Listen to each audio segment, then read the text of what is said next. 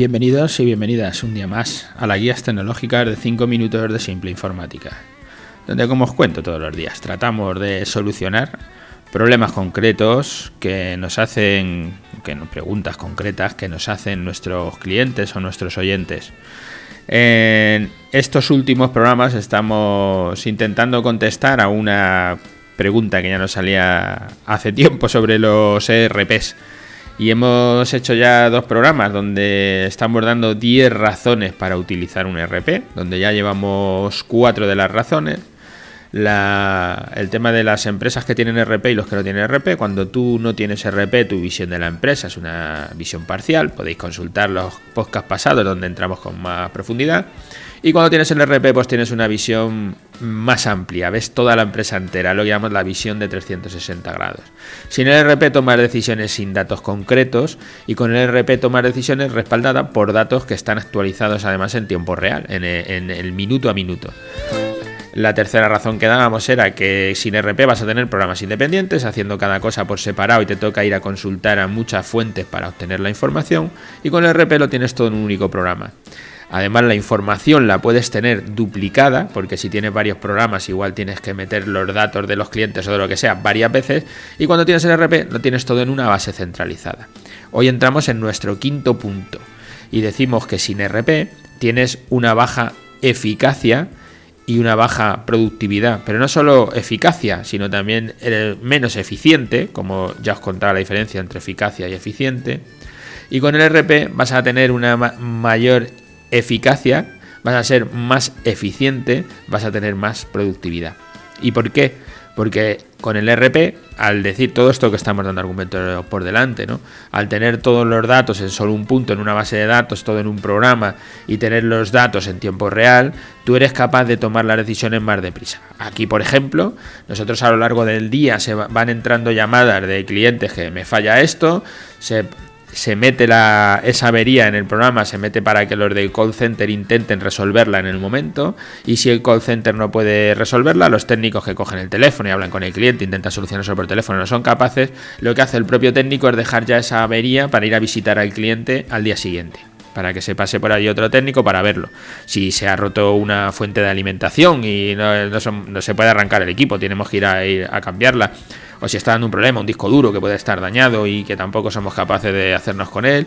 pues todo eso va a requerir que alguien se pase por allí, pues se va a dejar la nota para pasarse. Si se puede reparar la avería, desde el propio Concenter la van a reparar y van a apuntar en el programa que la avería se ha reparado, que van a apuntar los datos que se ha hecho, el tiempo que han estado en esa llamada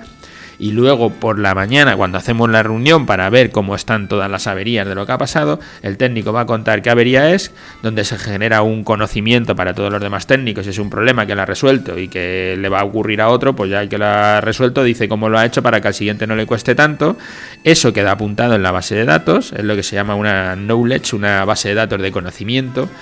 y además, además de todo eso, se apuntan los tiempos para que comercial pueda decir si se imputa el gasto al contrato de mantenimiento, al bono de horas o si se cobra directamente al cliente porque no tiene una relación contractual con nosotros. Lo digo para que veáis que cual, Cualquier cosa de estas parece que es sencilla, pero hay un montón de decisiones que están por detrás, desde cómo se trata comercialmente, desde la persona que recibe en centralita cómo trata el cliente que llega para poder apuntarlo, para saber si es cliente, si tiene bono de horas, si se le puede dar soporte, si no se le puede dar soporte. Hay mucha gente, muchos departamentos implicados y todos tienen que saber que, cómo está ese cliente para poder responderle eh, con la mayor eficacia, para ser más productivos.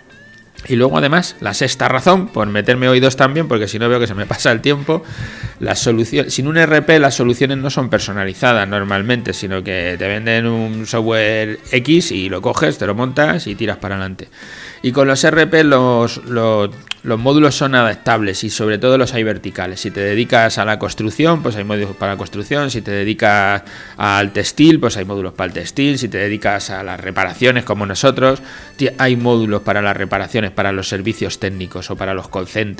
Tienes muchos módulos que son verticales, que te pueden ayudar a resolver. Hablaré de qué son los verticales, los horizontales, para que también se entienda un poco todo esto.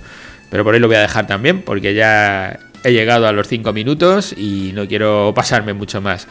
Como siempre os recuerdo que si queréis hablar con nosotros sobre los motivos para utilizar un RP o los motivos para tener una página web o por qué vender a través de Internet o si puedes vender a través de Internet que te parece que tu negocio no puede vender pero todos los negocios pueden vender a través de Internet, podéis tener con nosotros una consultoría gratuita de una hora. Simplemente tendréis que entrar en nuestra página web, os dejo el enlace y pedirnos esa consultoría a través de un formulario de contacto nuestro, nos enviáis un correo o en el formulario de contacto de las consultorías, nos enviáis eso y nos pedís una consultoría de una hora. Y nada, encantados, hablaremos con vosotros sobre cualquiera de todos estos temas para transformar digitalmente estas empresas nuestras que sean más eficientes, que sean más eficaces, que sean más productivas y que podamos ganar algo más de dinero. Gracias a todos por escuchar, a los que me escucháis todos los días, por estar ahí, porque si no, no podría hacer ningún programa más, porque no tendría ni siquiera qué preguntas contestar. Gracias por estar ahí, por dejarnos comentarios en las redes sociales, en vuestras redes, en darle me gustas en Spotify o en eh, en, en, en Apple, en el iTunes, donde lo estéis escuchando. Gracias y hasta la próxima semana.